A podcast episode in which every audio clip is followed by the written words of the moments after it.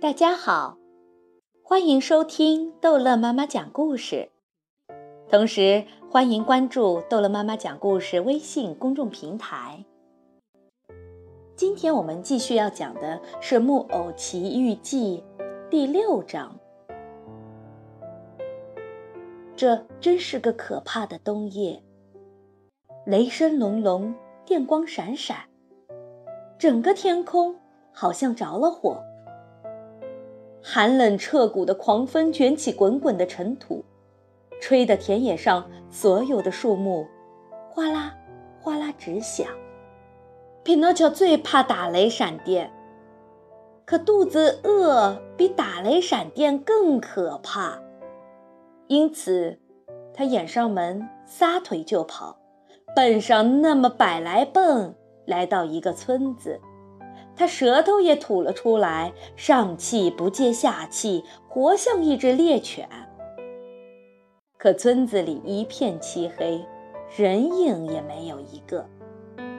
铺子都关上了门，一家家也都关上了门，关上了窗。街上连一只狗也没有，整个村子像死了似的。匹诺乔又是绝望又是肚子饿，于是去拉一户人家的门铃。他叮铃叮铃拉个不停，心里说：“总会有人朝外看的。”果然，有人打开窗子朝下看，这是个老头，戴一顶睡帽，气呼呼地大叫：“这么深更半夜要干什么？请你做做好事，给我点面包行吗？”你等着吧，我就下来。小老头回答着，心想：准碰上了小坏蛋，深更半夜来开玩笑。人家好好的睡觉，他却来拉铃捉弄老实人。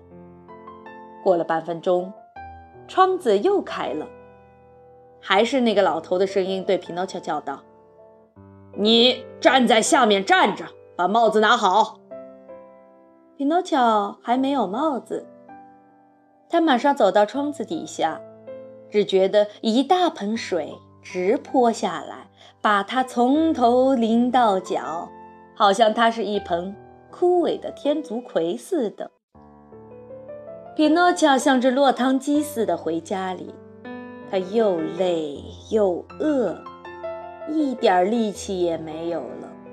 他再也没有力气站着，干是坐下来，把两只。又湿又脏、满是烂泥的脚搁到烧炭的火盆上，他就这样睡着了。